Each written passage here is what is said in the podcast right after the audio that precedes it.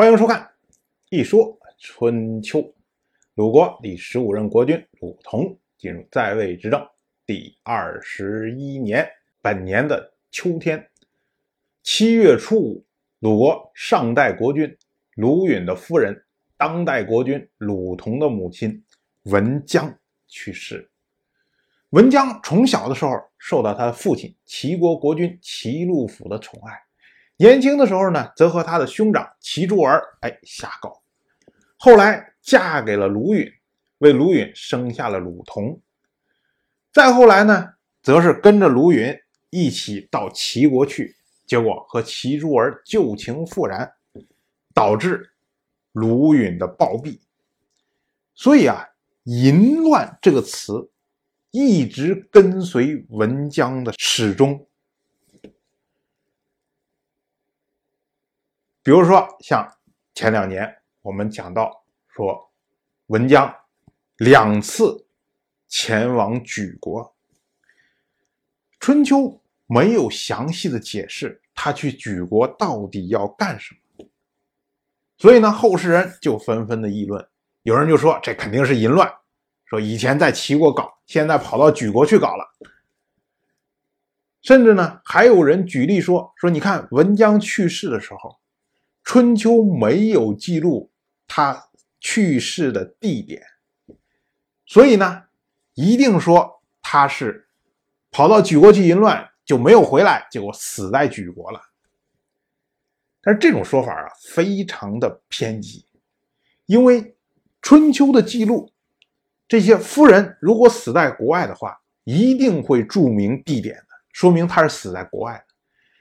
不注明地点，往往都是死在国内，所以这个话就是不可信。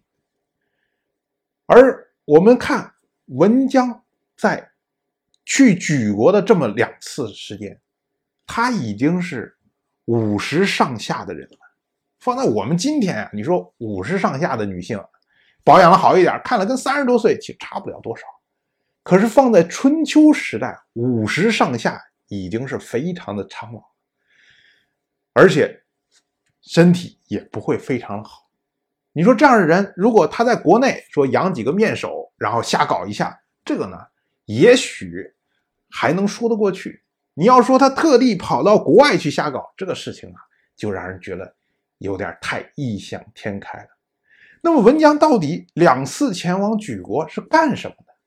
这我们要看一下当时鲁国所在的。国际形势，其实说白了就是齐鲁之间的关系。齐鲁之间一直是合作竞争的关系。之前齐国的国君齐小白，为了建立自己的霸业，所以向鲁国妥协，齐鲁之间才有柯之盟。当时呢是鲁国占了便宜，但是呢，之后的几年，齐鲁之间并不是非常的平静。虽然鲁国认为说，哎，我们既然已经和解了，那我们把这关系搞得更紧密一点。可是齐国呢，时不时的就会敲打一下鲁国，这让鲁国摸不清齐国的战略动向到底是什么。所以鲁国不自然的就转向了自己的传统政策，就是拉拢齐国附近的小国来牵制齐国。以前的时候，像鲁西姑的时代，像。鲁允早期的时代，都是通过拉拢晋国来牵制齐国的，而现在呢，晋国已经被齐国吞并掉了，所以改而转向拉拢举国来牵制齐国，这个就不奇怪了。至于拉拢的手段，当然就是首推的联姻。那么文姜临死之前这么几年。两次前往举国，恐怕是为鲁举之间联姻做了很多的工作，而这段婚姻呢，要在五六年之后才会真正的实施。所以，我们说啊，文姜把自己老公陷到这种不好的丑闻之中，最后导致暴毙，文姜不是一个合格的妻子。但是呢，鲁允去世之后，文姜一力的维护鲁同，保护鲁同在国内的地位，保护鲁国在国外的利益，甚至临死之前还要帮鲁同在国际之上奔走。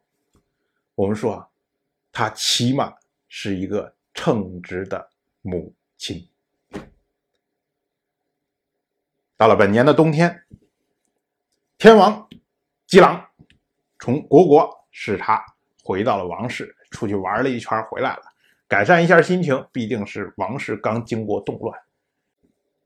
当然，我就这么一说，您就那么一听。谢谢收看。如果您对《一说春秋》这个节目感兴趣的话，请在微信中搜索公众号“一说春秋”，关注我，您不仅能得到《一说春秋》文字版的推送。还可以直接和我互动交流，我在那里等待您的真知灼见。